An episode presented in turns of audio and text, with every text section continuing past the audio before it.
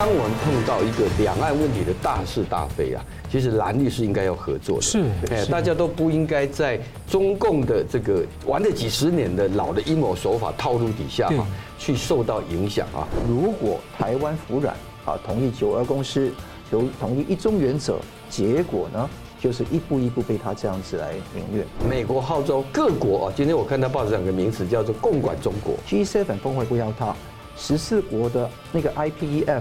那个印太经济框架不要它，六十国的第二届的欧盟那个印太外长对话不要它，中国已经被孤立了。新闻大破解，回答新闻，大家好。六四屠杀呢，三十四周年，全球多地悼念。香港呢，持续是国际的聚焦点，而港府呢，是抓了一些人。而在台湾呢，已经成为呢，两岸三地四地呢，唯一一个可以合法的悼念六四的地方。而在北京呢，出现了一个勇敢的女子，发声要求自由民主，挥洒了美国的独立宣言。而另一方面呢，香格里拉会谈，中共国防部长李尚福的言辞是不如外界预料的强硬，和传出呢，私下希望美国能够给中方一个台。台阶下，那另一方面呢，中共的战狼学者却放话说，为了拿下台湾呢，死去一点四亿的中国人只是小菜一碟。究竟要如何解读呢？我们介绍破解新闻来宾，新民两岸研究协会理事长黄庆龙老师。主持人好，啊，来宾好。时事评论人桑普律师。主持人好，黄理事长好，各位观众朋友大家好。好，欢迎两位。先谈到这个美中的关系啊，香格里拉会谈呢，中共拒绝美中的国防部长面谈，只有短暂的握手啊。但是多国的动作呢，看在中共眼里应该是不好过，不少的防长都对中国有相关的回应啊。那美国的国防高层呢，防长、印太助理部长、印太司令之前的三波警告中共之后，国防部长再言辞的警告，如果台海冲突呢，会导致毁灭性的后果。美国和 ASEAN 这个东协十国的防长会谈呢，美澳日菲的四国防长也是首度。的会谈期间呢，美国、加拿大的军军舰呢一起穿越了台湾海峡，而中共军舰却是挑衅，差点导致和美国军舰的擦撞。而在不久之前呢，中共的军机也是危险直切到美军的军机前方。那传出呢，那个地点就是在台湾的防空识别区的范围内。那日前啊，美国亚太的驻青访问了中国大陆，并且带了负责两岸情势的国安会的高官。所以我想请教一下理事长，您怎么看说目前对这个情势的观察？美国防长的警告跟联合布局。好，现在美中之间哈，在呃亚太地区的军事上的这个对峙啊，这个也非常多的面向啊，我们可能需要一层一层来说。我们先从最靠近的啊，就是最近发生的，那么呃，在台海的这一次的所谓的美国跟加拿大的啊两艘驱逐舰啊。那么呃，被中国的这个驱逐舰啊，那么近距离的哈，这个所谓的横切啊，呃，这个形成了一种所谓的不专业的一种挑衅啊。那呃，这让大家想到说，在五月底的时候，在南海啊啊，也有一次啊，这个那个时候是美国的这个呃巡逻机啊，那么是被中共的盯梢的飞机哈，那么用尾翼的方式啊来逼近啊。好，那这两个动作要怎么来理解啊？这两个动作，大家第一个会想到说啊。这样的事情啊，一而再的发生啊，会不会擦枪走火啊？是会不会擦枪走火？我个人的研判是不会。嗯，那为什么不会呢？因为这是中共啊，他做的一种表态。我们看他他的地点都在哪里？一个在南海，一个在台海。是，也就是说啊，这两个地方啊，中共认为啊，那是他的势力范围啊。那么所以呢？他无视于美国啊，也包括加拿大的军舰啊，这个所谓的自由航行，他不承认有自由航行啊。我们这一点可以从中国的国防部长李尚福啊，在新加坡啊，他回答哈，他说我们的军舰没有去别人家那里跑来跑去啊，是别人跑到我们家来啊。也就是说，他把南海跟台海当做是它的内涵，那他用这个概念要来跟其他国家来做抗辩，但是当然。这个是强词夺理，是。多少年来，南海就是一个自由航行的地方，多少年来，台海就是自由航行的地方。根本不存在他讲的所谓的这个啊内涵。好，那你说他这个动作，那么是为了什么样的一个目的？当然，他有对内对外。对内啊，就是为了满足习近平不断的强调的所谓的东升西降。中国现在有能力跟美国来抗衡，这是一种民族主义的一个层面啊。那么同时呢，我相信呢，它也是一种跟美国的耐力考验，所谓的战略定力啊。因为呢，这个呃。共产党的体制啊，它是吃定的哈西方民主国家，那么很可能是这种啊，一般来说啊，内部意见纷杂啊，党派一立场不一啊，那么一个政策很难贯彻到底。所以最近你看得到。这个美国啊，跟中国之间哈，为了领导人要不要见面啊？从今年二月的这个气球事件的之后，一直没有拉拢过来。好不容易开始有商务面的首首长啊要会面，但是国防部长到底要不要见面啊？他一直都还没有。中国认为在战略定义的部分，我可以可以跟你熬啊，但是这个真的能够熬得下去吗？其实，在我个人的观察。这一次在这个香格里拉的会谈当中啊，包括我们看到的哈，美国跟东协十个国防部长的一个会谈，包括美澳日菲四国首首度的防长会谈啊，这个都呼应出了一个什么概念呢？这个概念就是说啊，美国号召各国啊，今天我看到报纸上有个名词叫做“共管中国”啊，是共管中国。我们节目上过去也谈过，那么从去年这个啊，包括乌克兰战争，还有台海的新的中国的封岛演习的危机的之后啊。那么，美国带头所构建的一个在第一岛链对中国形成的一个这个啊防卫的一个体系啊，那么基本上已经建构的非常的完整了哈。那么这个其实啊，美国现在跟中国的对阵啊，用一句我们长期观察的话，非常形象的可以形容，就是说，在美国来说啊，他绝对不小看中国的挑衅，相反的呢，他 更加的用心的做好备战的准备。包括他自己，而且他随时针对他可能的弱点去做补强，也包括跟盟友的一个连接，一个一个逐个的去把它建立起来。是，但是在公开的部分，美国还是强调要跟中国沟通，要跟中国正常的一个所谓的这个啊这个合作跟交往啊。而相反的，中国呢，中国是一天到晚。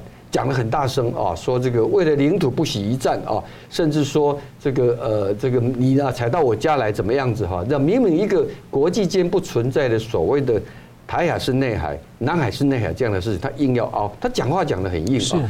可是事实上，他的军事准备也是万万不足的。对。那么这里面也包括。俄乌战争所暴露出来的苏联的这套军事体系啊，根本不堪一击。当然，中国你会说，习近平上台以后穷兵黩武，投入了非常多的军备，应该有所提升啊。但是话又说回来，中国跟美国在军事的比拼上，不论实战，不论这个武器的精的质量各方面来说，那是差得非常非常远的哈。所以我们才可以回过头来看说，他这一场所谓的这种做。这个呃冒险性的挑衅性的这个动作啊，这背后啊重点啊，就好像他对台湾的 封岛军事演习啊，真正的用意是文攻，而不是一个实际上的武力的一个啊这个这个这个展现啊，他并没有说他现在已经准备好要跟美国打仗了，他并没有啊。那么当然你会讲说，那会不会有擦枪走火？这个的确，这个东西没有人能够预判啊。过去美中之间呢发生的一些。军事上的擦枪走火事情也有啊，但后来都有一个相对啊单纯的一个处理啊。老方，请问一下，因为其实看起来中共既然是说他要维系这个为美中关系降温，大家现在做这样的事情很容易不用讲不用讲擦枪走火，光擦撞可能就会导致民族主义大爆发。当然，这我刚这很危险。我刚刚讲这也有可能是一种所谓的这个进一步退两步的一个手段，或者转移焦点之类的。但是我的意思就是说，因为啊他在跟美国估量当中，我想他也看到拜登政府现在啊。是不希望美中关系继续恶化下去啊？那我刚才讲过说，我认为拜登是因为他觉得他各方面，包括跟朋友、盟友的连接已经准备好了，嗯，所以我现在我就要跟你把关系梳理一下，这个对美国的大选也有必要啊。那么因此呢，中共他是看准了说，你现在会希望和这个这个往一个常态的方向走。其实本来这样的常态方向走。不说啊，这个对两边都好，对中国当然也有好处嘛。中国现在经济一塌糊涂啊，那么但是呢，他就是因为在嘴巴上，他为了领导人的面子啊，为了民族主义啊，甚至为了小粉红的这种气焰啊，所以必须要表现出这样的一个对外的一个姿态。而这样的对外姿态呢，在接下来我们其实要观察的地方啊，其实不是这一个飞机啊、船舰啊这种危险性的动作，要看的是什么时候啊，中国。终于同意让李尚福啊，跟这个美国的这个国防部长奥斯汀见面，而美国还是没有这个啊把这个对李尚福的制裁给拿掉。嗯，哎，这是下一步我们可以观察的地方。是，感谢。那我们继续请教桑普啊。中共不久前，大家注意到，在网络上开始放放松这个降温啊、武统的言论，看很多质疑的声音可以出来哦。但日前呢，中共的战狼学者李毅啊，却放话所谓的武统台湾呢，中国大陆呢可以死一亿四千万人呢，只是小菜一碟。这言言论呢，在网络上就引起很多中国网络网民的谩骂。那其实去年呢，中共国防大学的学者房斌就放话说，可以拿出两百个城市，不要和美国一起回到这个石器时代。两千零五年。中共少将朱成虎呢，也曾经放话说可以让西安以东所有城市被摧毁啊。所以，我想请教一下桑普，你怎么看这样的这个调性？这个调性就显示出中共基本上除了打这种嘴炮，基本上也空心了。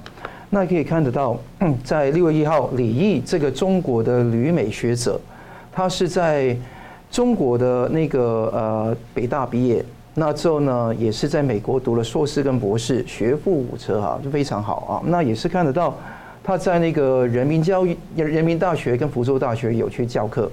那你看到这个教授牌面上很好，实际上他是一个什么样的人呢？他说，美国打内战三年死了七十三万人，那如果加起死伤伤亡人数加起来三百万人，那如果按比例来讲，中国呢，如果死一亿四千万人，一点都不多。他说，而且在人类历史上根本是小菜一碟。那如果这个问题问他跟他的家人要不要成为小菜一碟其中的一个一个一个食物，他会怎么回答？对不对？而而且他还讲到一亿四千万也好，打个折七千万也好，只要稍加教育，年轻人会同意的，就同意去送死的。那如果这样子的话，我会稍加教育他跟他家的孩子，要不要这样做呢？所以中共的高层，你要不要教育一下习近平、彭丽媛啊，还有那个习明泽要做这个动作呢？我当然是耳手称庆啊。但是问题是，你要这样做，要教育中共中央的政治局常委一起来做，一起来送死，排在第一线，绑了炸弹在前面冲锋的话，可能吗？这个地方可以看得到，他是为权贵来开脱，而且把人命视为无物，嗯，中共通通都把人性尊严、生命、身体自由、名誉、财产视为没有东西的，是把权力，他的权力视为第一位的，他所有人都可以牺牲的，所以才会讲出说打打核战可以牺牲掉西安以东五百个城市，现在也可以。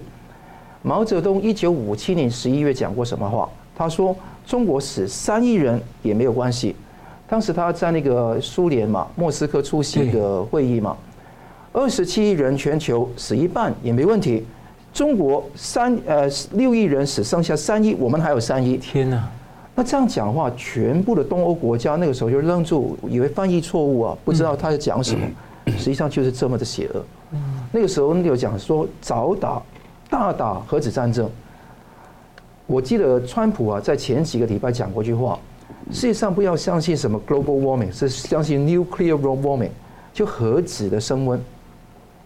nuclear 核子这个字在国际谈判连讲都不要讲出来，你讲出来就等于说亮剑了，就好像日本的武士道，你把剑拿出来一样。嗯，这个等于说是跟人家去单挑了。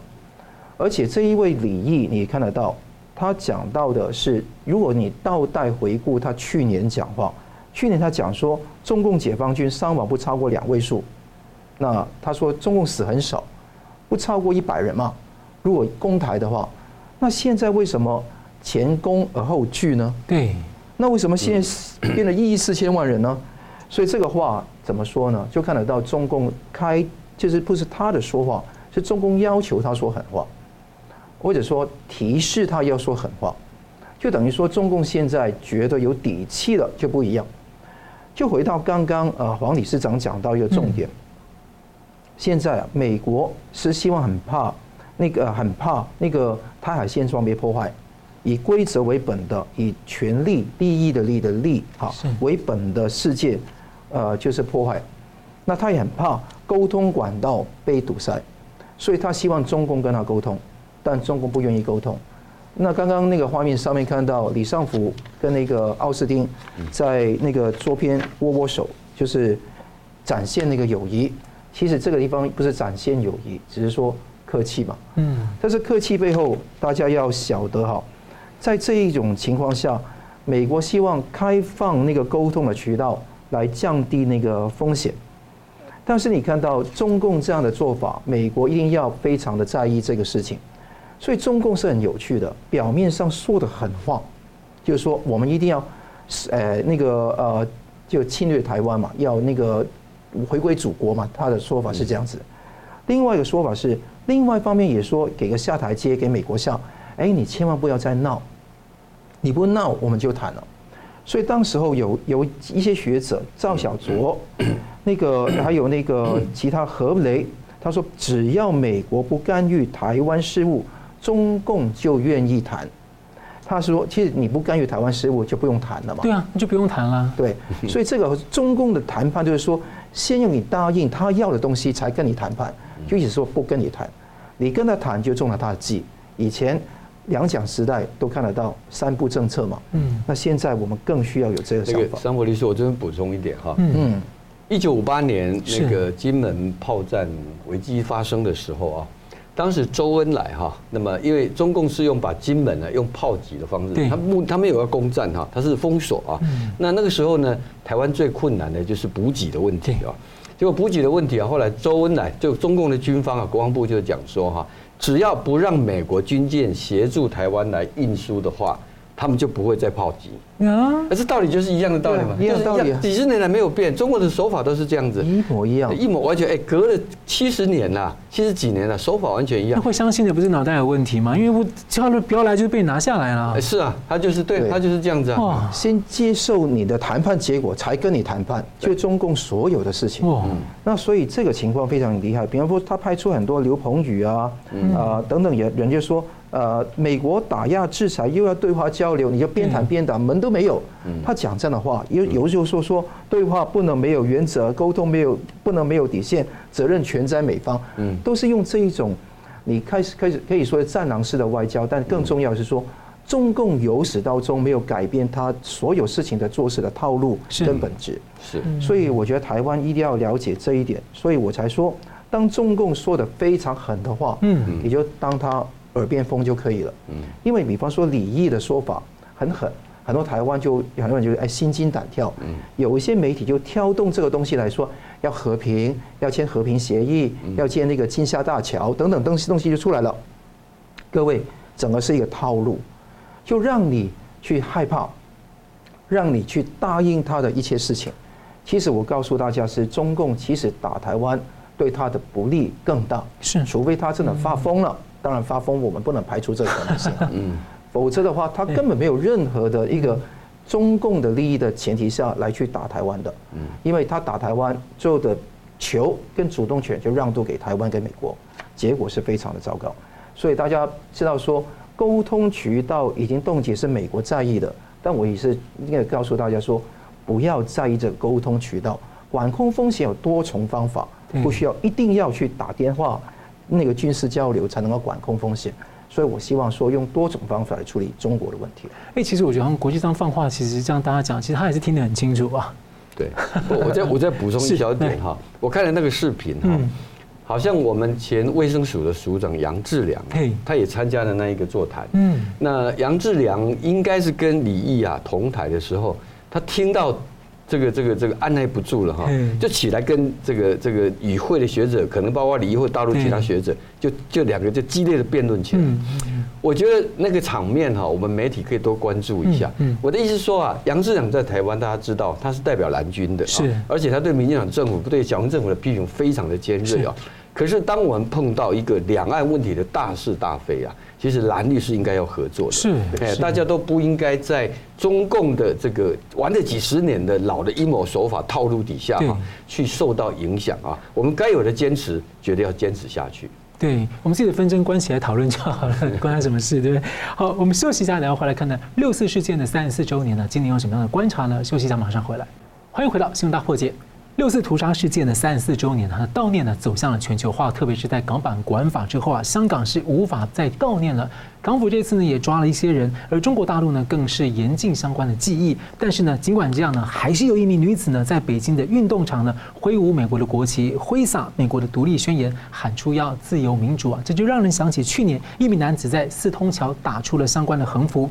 那么台湾朝野领袖大家可以看到，在这今年的六四呢是都是纷纷表态，跟香港形成强烈的对比哦。而另外呢，六四三十四周年的纪念前夕啊，海外这个。拆除网络柏林墙运动的发起人乔欣欣啊，在辽国突然遭到了中共的跨疑似啊，遭到中共的跨国抓捕，到现在还下落不明。那拆墙运动的志愿者就说，中共的柏林墙不倒呢，大家呢都像是乔欣欣一样。所以我请教一下，这个桑普你怎么看啊？今年的六四三十四周年，今年六四三十四周年，如果说跟中国大陆、台湾、香港来这个做个比较，你会看到说。中国大陆根本是完全严控，嗯，香港是有人在抗争，他也在严控，嗯，那台湾是自由的情况可以悼念。我也看到，昨天我出席了在台湾的那个呃自由广场中央纪念堂的那个呃六四的晚会，有超过两千人参加，我也觉得说非常的好。那大家从人权的角度，从台湾的利益的角度，又休戚与共。如果说中共的问题不解决，我觉得台湾的危机一一定没有拆除的，对香港如此，对台湾也是如此。当然，台湾要坚守我们的主权，这是非常重要的。那我们看得到，在香港呢，那个情况非常的低气压。很多人以为说香港人已经沦陷了，已经没有了。其实你不要这样的以为，因为每个人温存他的善念、真相、求赔偿、求救责，嗯，这个对六四的那个要求，其实温存在心中，呃。支联会虽然解散，他前副主席周信彤现在也是在监狱里面，他在监狱里面禁食三十四个小时，那也是纪念啊六四三十四周年。那他被关到一个独立的囚禁房里面去囚禁，这违反人道哎，非常违反人人道。那而且很多的那个人也在在六月三号、六月四号前后大概有二十个人被抓捕，因为那些人很简单的啊，就是说举着一个牌。他希望拿到到维多利亚公园去，去进食，对，三十四个，呃，就是八九六四三点四秒的大概二十四小时。那两位人仁兄呢，一位是支联会的前常委关正邦，一位是天安门母亲香港代表，也是台大城乡所的那个学生，那个刘刘佳怡，他们两个人去想去绝食的时候，被一群警察包围，嗯，那就把他抓走。他在收押的地方就完成了他的禁食，嗯，现在最近被保释出来，但是保释出来等于说要控告他煽惑罪，最重是两年。如果要加重他的刑罚，用国安法是无期徒刑。我悼念悼念悼念那么多人被杀，我没有讲什么，就悼念，这样也要煽惑？哎，悼念不止啊，而且外面还有一个人拿这个手机。去看烛光照片，嗯，就被抓走。我看我看烛光，我我我看烛光，我停电，我看烛光也不行吗？不行啊，就是说他，你认为你在那边散货别人，还有一个拿着花，一个王婆婆是一个常客，他就拿着花买了花出来，一看到是王婆婆就把他抓走。社民联的那个主席啊，陈宝莲是呃长毛的妻太太嘛，是也被抓走。所以我觉得香港现在用这个方式来帮打压很多人。有个记者叫麦燕婷，对，是记者的前前记协的前主席，他是采访哎，嗯，他采访哎，认得你是麦燕婷，就把你在路上抓走，就隔几个小时之后才偷偷把你放出来。这不像像中共一样敏感日的时候把人全部移动。没错，所以他现在对香港打压是要完成一个对香港的歼灭战。他希望不只是把组织把它打掉，把人把它驱散或者抓走。而且要把民间的星火把它掐掉、掐灭，这个才是我觉得说对香港的情况。如果台湾服软啊，同意九二共识，同同意一中原则，结果呢，就是一步一步被他这样子来凌虐。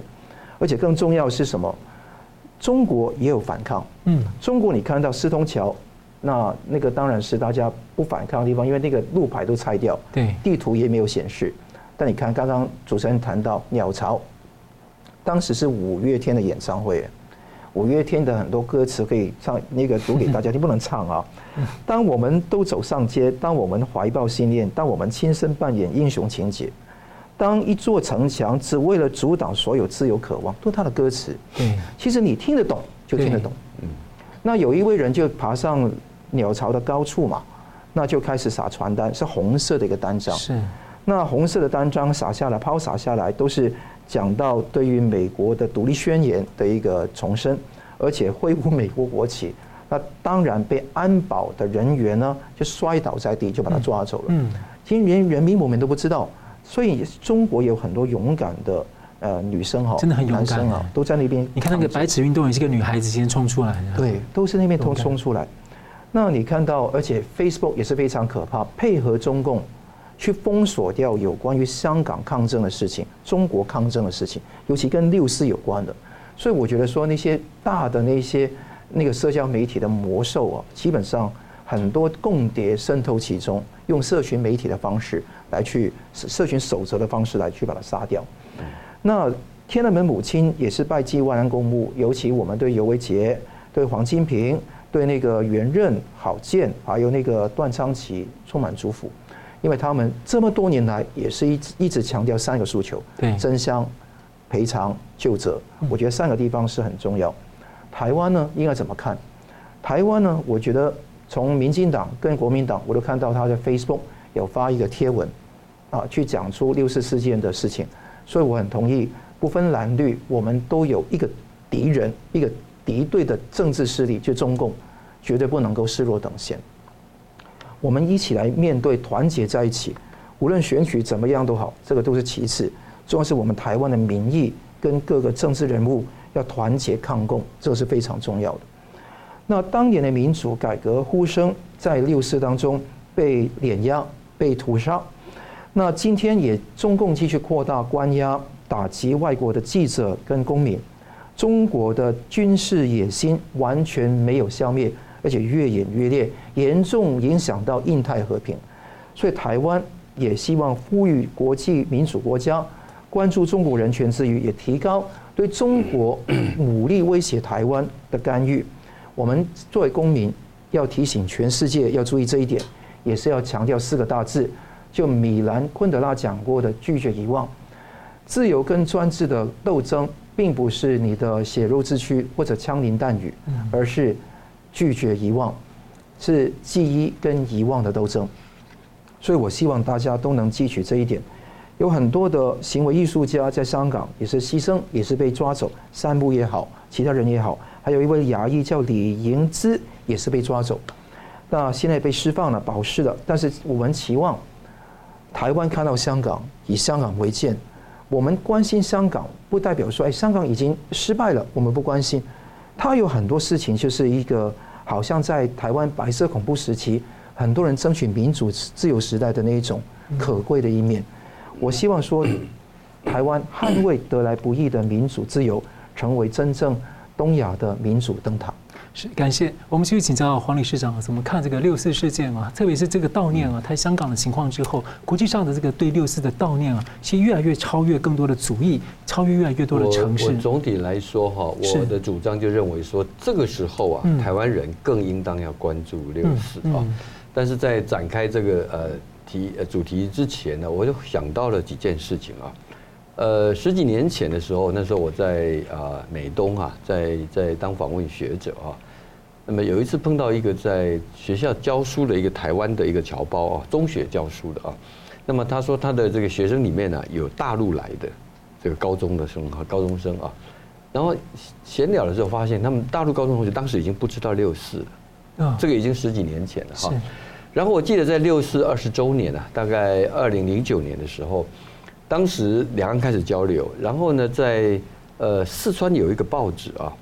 那么有一天呢，有人打电话来哈，要登这个这个广告啊，那个广告叫做悼念天安门的母亲哈，哎，结果广告登出来了，嗯，啊，登出来，然后这个呃，后来事后就立刻追究了，报纸下架，去查说为什么会被登出来，原来是那一个这个接线的做做业务的那个年轻的女同事啊。他不知道什么叫天安门的母亲啊！有有，我我我讲这两个事情都是真真实的，一个是我亲身经历，一个是在媒体上有报道啊。嗯，好，那讲这个事情就是说，那 独裁者哈，他对六四封锁打压，目的就是刚刚这个桑普律师讲的，他要你遗忘。嗯，因为遗忘了之后，他就可以不用面对当年的罪恶，他就不需要付出当年他所要这个双手沾满鲜血的这样的一个历史的代价啊，他想用这样的方式来摆脱啊。那为什么我们讲台湾需要关注啊？这是因为啊，你现在看得出来啊，其实六四从发生到了之后啊，我借用啊我的好朋友啊沈旭辉教授啊他的一个观察啊，就是说，呃，他认为其实六四中共的定性啊，在经过三十几年下来有一些转变的哈。转变什么呢？因为它本来是一场学生发起的一个民主运动啊，但现在哈，中共已经把它定性叫做一个颜色革命啊，颜色革命叫做失败的颜色革命啊。那当然了，一九八九年还没有颜色革命这个名词哈。那么 我们来来留意一下哈，在刚刚六四发生的时候，他们本来中共说叫做反革命暴乱嘛，对不对啊？来形容啊，那这个话是为了要合理化派军队去镇压啊。可是呢，很快的啊，没有两年呐，邓小平南巡就是要发展经济，他需要欧美外资进来啊，所以呢，官媒就开始改变啊，这个话就很久就不讲了，用一个很别扭的口径啊，叫做“八九春夏之交”的那一场风波，不，这个名词很怪异哈，但是呢，目的呢就是要去除啊。西方外资啊，对到中国投资的一个疑虑啊，今天现在是变成说是一个啊，这个所谓的流产的颜色革命啊，那么呃这样的一个说法定性哈，你事实上是生巧了，是从香港港版国安法转过来的啊。你现在看到在香港的地区啊，现在几乎统一啊，包括香港的反送中就是国外外国势力啊，那六四也一样，都是说透过外国势力收买媒体。勾结一小撮反革命分子啊，来煽动 中国的群众要来颠覆政权啊。那 为什么会有这么大的一个转变？从原来讲的说是发生在八九春夏之交的那场风波啊，现在变成了是一种颜色革命啊。当然就是习近平啊，他现在不但啊，不但说不需要回避，而且要高调拿出来宣传斗争啊。也因此，在这样的精神底下，我们回过头来谈台湾，来面对这个问题。过去啊，的确，台湾在六四事件发生的那之后呢，那几年，因为当时啊，我在新闻线上的时候，一开始当然是很人很多，后来几年慢慢的变少了一点啊。那么，呃，嗯，我主要的原因呢，是台湾本身六四之后也正式进入民主化，尤其九六年台湾总统大选了以后啊。两党蓝绿的格局啊，也确立了哈，而且基本上啊，后面还有一个统独的一个路线的分野了哈。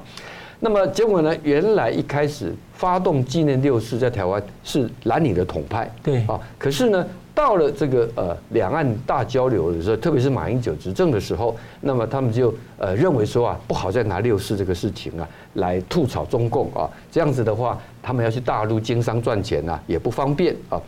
那么。独派的也有一帮，也有一部分的人认为说，这个呃六四是中国的事情，那我天天去谈六四，这个会强化中华这个体系在台湾的影响力，这不利于台湾主体性的建立啊。所以呢，呃，我听说最惨的时候啊，大概在马英九执政的后期，六四去这个呃那一天呢、啊，到自由广场去。悼念的人是个位数啊，我听到是六位，刚听桑普律师讲要有三位的啊，你就知道当时是多么的冷漠啊。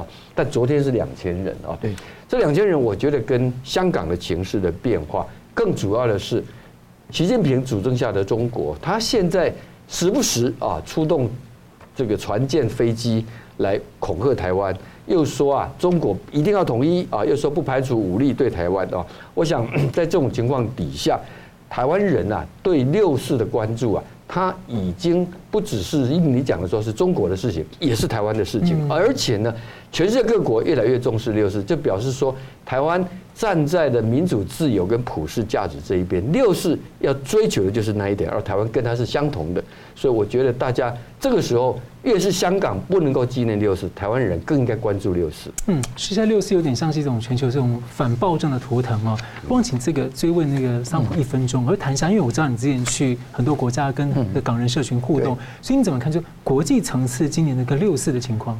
最近那个国际超过四十个城市都是有那个有那个悼念，光英国就应该是九个，嗯，那澳洲也有三个，加拿大起码三个以上，对，所以你看得到呃这个星火不灭哈，尤其你看得到昨天哈，你到中正纪念堂去，我觉得一半，我不能说一半，起码三分之一的，嗯，都从是从香港来的新的住民，是。或者说讲广东话的，嗯，那他们觉得说有有些我认识的是从美国专程飞来旅游参与这个活动的，专门来。专门来挑这个时间参与这个活动，有些是从香港旅游来，那可能过几天要回香港的。那所以你看得到，他们彼此都很担心哈，因为尤其回香港，国安法被被被那个追捕，但是他们也不畏惧。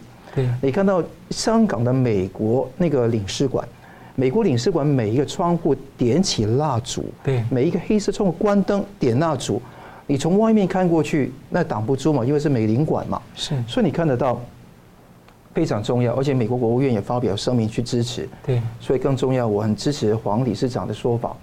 六四并不是中国邻国敌国的事，它是全世界的事，因为这反人类这个屠杀，而且更重要，跟台湾休戚与共。中共的暴虐的政治不解除，台湾没有好日子过。无论今天我们台湾走什么样的路，我们面对这么多的炸弹在那一边，我们是不是要关注？没有办法拆除，你需要关注，希望给多一点能量，多一点的资讯给在墙内的人。让他们能够面对暴政，勇敢抗争。嗯，还有就是注意到蛮多国家的使馆在北京啊，他们的那个就是微博上面都抛出了这个 悼念六四的一些讯息啊，给让中共也是蛮难堪的。我们休息再回来看呢、中共到底是如何的民心背离啊？那么担心垮台吗？习近平提不止以前是提底线思维啊，现在提出了极限思维，还是有惊涛骇浪，要如何解读呢？我们休息一下，马上回来。欢迎回到新闻大破解。中共的二十大之前呢，大家就已经在很多的传言呢、会不会出现这个苏共式的这种所谓的内务部啊？就当年有一个贝利亚在执行史达林的大清洗计划，给苏共呢，当时的苏联的人民带来非常庞大的灾难啊，很多的痛苦。当然了，中共这种历史上的这种相关迫害是完全不下于苏共的，但是呢，相关的组织各种迫害已经本来就很多了。但是大家想，二十大会不会出现这样一个内务部，明目张胆的内务部呢？后来没有，但是现在看起来似乎大家在想，是不是要快要来了？习近平呢大搞个人崇拜，所谓的入脑、入心、入魂之后呢，五月三十一号他主持了这个国安委的第一次会议，提出所谓的新安全格局啊，然后建立什么国安风险的这个监测预警体系，还放话底线思维跟极限思维，准备经受风高浪急、惊涛骇浪的重大考验。另外呢，曾经在北京啊冷血处理所谓的低端人口，其实就像我们这样的老百姓啊，就这个亲信，就是习近平的亲信，他现在是兼任中办主任的蔡奇，他出任了国安委的第三副主席。所以我想请问一下桑普，你怎么看？又喊他超限战的思维已经让大家受不了了，现在又喊底线、极限思维、惊涛骇浪，他到底想干嘛？OK，我先从蔡奇讲起，再讲到这些名词啊。大家知道那个林彪哈，那个时候对毛泽东说：“你一句顶一万句嘛。”那郭沫若也说：“窗外一个红太阳，窗内一个红太阳嘛。”那现在你看到蔡奇哦，那也是说入脑、入心、入魂啊，也极尽肉麻而已。好像真的是邪教一样，入脑、入心、入魂要干嘛？那你看到这个人，你对于习近平来讲，第一个他没有他的班底。而且第一个、第二个是他的亲信，以前的早期在福建帮都已经有形成的一个关系。第三个是他能力不足啊，那他也没有一个号召力、魅力，人家他一来大家都服他嘛。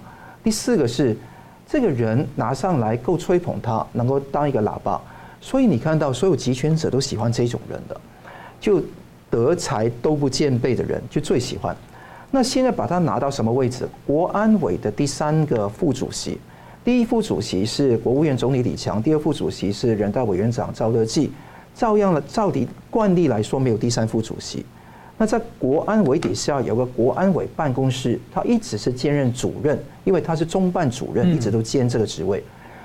中办主任是执行者的角色，那那个国安委是决策者的者的角色。那你把执行者兼那个决策者，不是球员兼裁判吗？就等于说，今天把你拉到那个副主副主呃席的职职位，等于跟主席升席相通。李强跟赵乐际很可能被架空掉。重要是席席跟菜的关系。那他们是哥儿们吗？你可以这样说了，就利用跟被被利用的关系了。你会看到蔡奇现在手中执掌的有几个很重要的地方，一个是中办，嗯，就是那个中央警卫部、警卫局都是可以控制在里面，就等于说，习近平的安危，旁边的人的枪杆子都是掌握在他手上。第二个是中宣部，中宣部当然是宣传意识形态的问题。第三个是党建党务的事情，也是中共中央书记处书记他所做的事情。第四个是国安，你看看你，你从习近平以外看的人。国安委有什么样的功能？是调动政法委，呃，国安、军队、武警、外交，不不单是国安委，上面还有个中办，跟那个中央书记处都可以调动，所以它等于是一个魏忠贤的地位，就以前那个明朝的那个九千岁的那个地位，那很多人就把它弄得就捧得非常高，因为大家看得到，如果用七上八下的原则来讲，现在中共中央政治局常委七个人。唯一能符合七上八下原则为二的，一个是习近平到二十一大的时候，一个是习近平，一个是丁薛祥，蔡奇要走的，但是习习近平搞能上能下嘛，反正他是要千秋万代，要做三十年嘛，所以他就不不怕这个事情，反正他把蔡奇提拔出来，把蔡奇提拔出来呢，就是决策者兼执行者，国安委的副主呃国安办公室的副主任跟国安委的副主席也兼任，实际上他是二号人物。红潮的第一第一的刀比例，如果习近平有枪杆子，那个李强抓住钱袋子，那刀把子跟笔笔杆子就是完全由那个蔡奇来掌控。蔡奇当然是由习近平来那个盯盯紧的嘛。但是你看低端人口刺到见红，当时候这么狠辣，习近平喜欢这样的人，这个不禁让我想起斯大林时代那个苏联啊，当时贝利亚的情况，贝利亚是他的那个。那个刀手，好，基本上你在 Great Purge 一个大迫害的时候，大大就是完全对于那个全苏联的政客跟人民大屠杀的时候，贝利亚是首居其功。那他们做的是内务部，当时也要要这样做，而且 KGB 也是听他管。所以当时那个贝利亚非常的厉害，但最后结局是什么样呢？当斯大林一死掉，有三头马车嘛，那当时候。赫鲁雪夫就利用不同的计谋把贝利亚把他捕捉，所以最后也死了。所以你看到没有一个这样的那个刀比利这样的一个 KGB 克格勃最后会善终的，最后也是会死掉，只是看怎么样的情况下会不不见。所以现在慢慢提拔蔡奇当成一个超级克格勃，其实这个地方有好有不好。我们先前呢曾经有一篇文章讲到说，中呃那个习近平为什么不立储君呢？雍正皇帝要立储君嘛？那现在是变相立这个储君，而且现在不成立这个暂时不成立外务内务委员会，但把那个蔡奇的东西膨胀到那个地步，膨胀到那个地步，等于他立了一个以国安委为核心的内务委员会，就换汤不换药，不改成国安委而已，但是他就是内务委员会。那所以我觉得赋予蔡奇这么大的权力，目的是什么？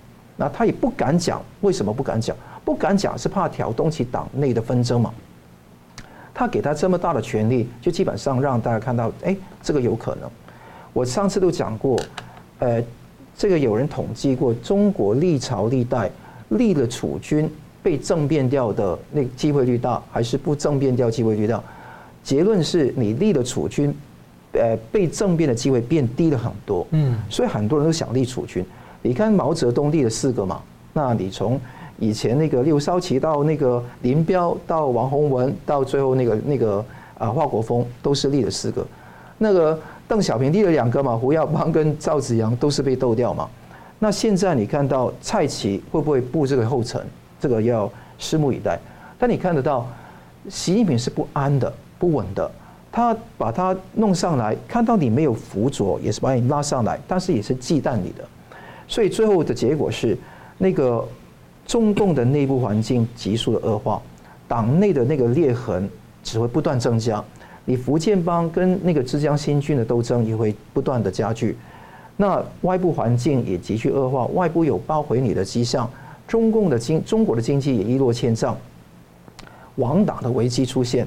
在这种危机出现的时候，你看到谁喊得最凶凶狠？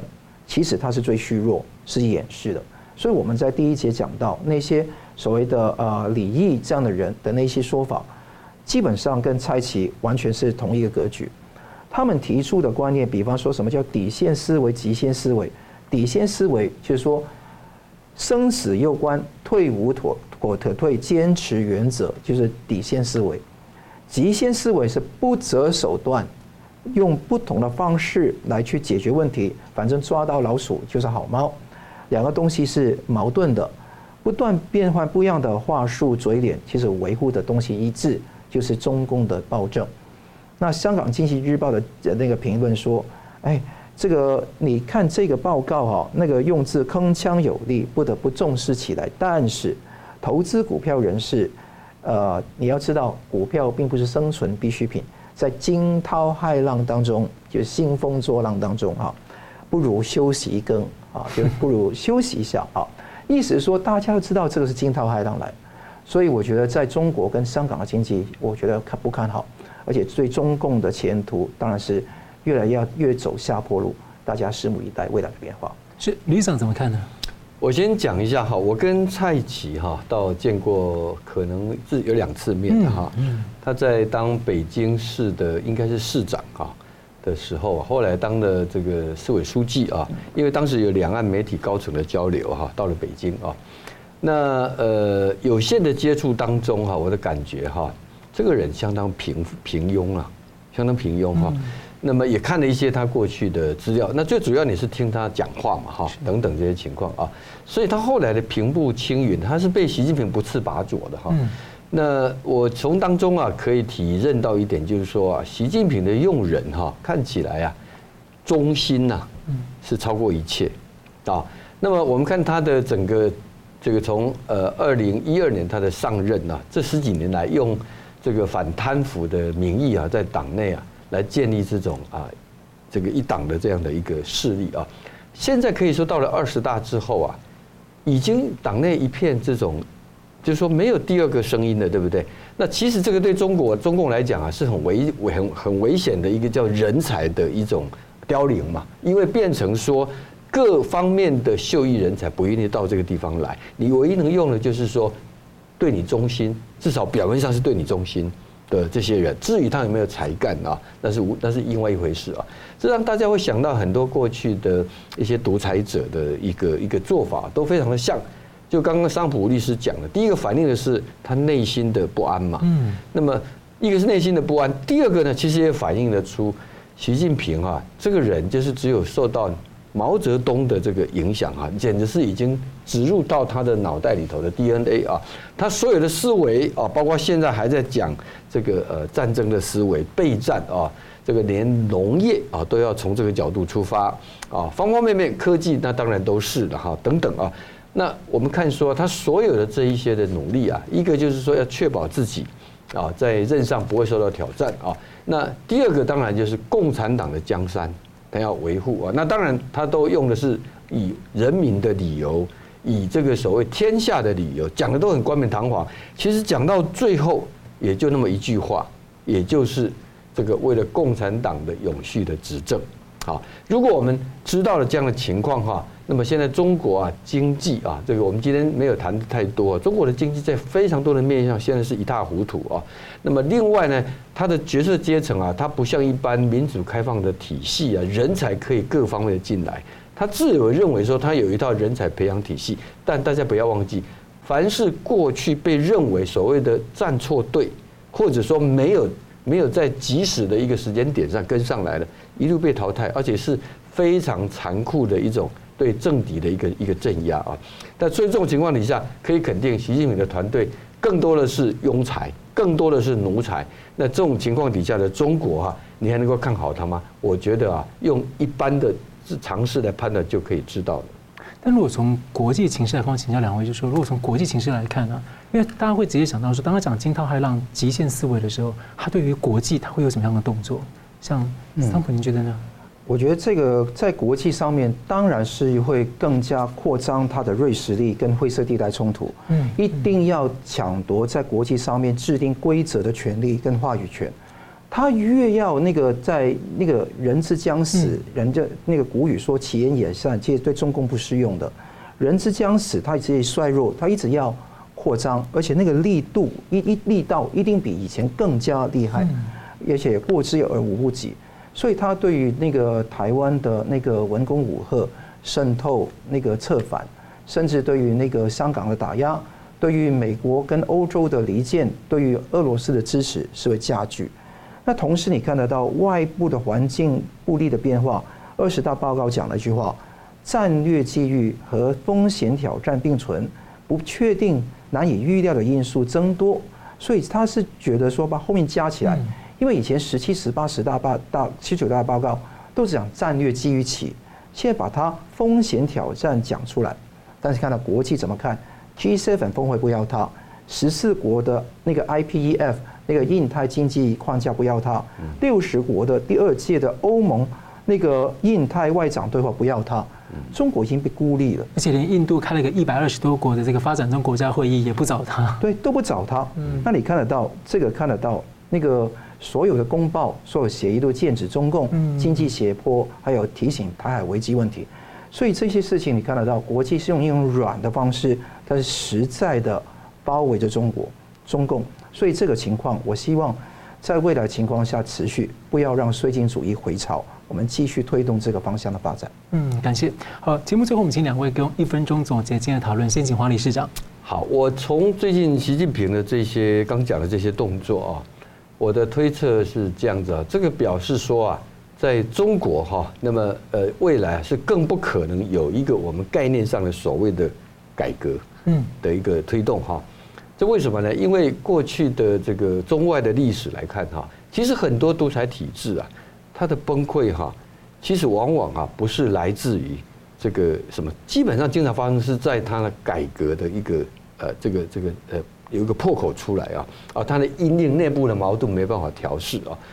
共产党的确汲取了这个教训，包括苏联的例子也告诉大家哈。所以呢，他现在呢反而会因为这样的关系会更加的收紧，对内对外啊。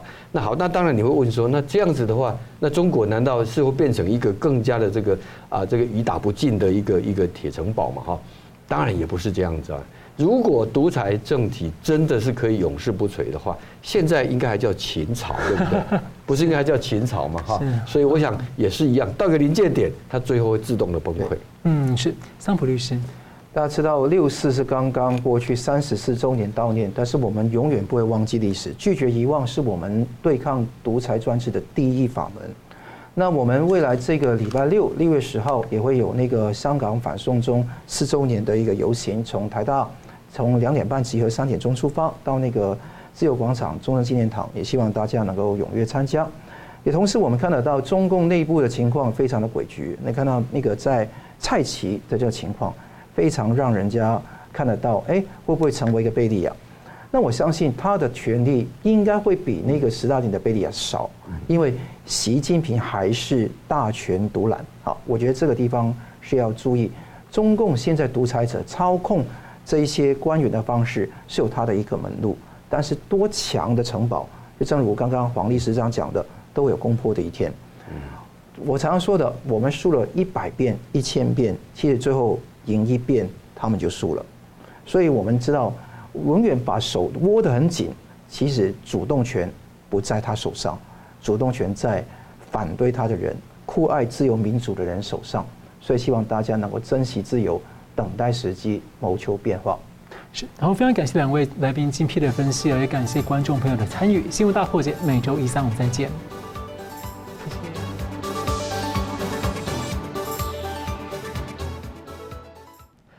如果您喜欢我们的节目呢，请留言、按赞、订阅、分享，并开启小铃铛。那么，感谢各位呢长期对我们的支持。新闻大破解团队呢将持续为您制作更优质的节目。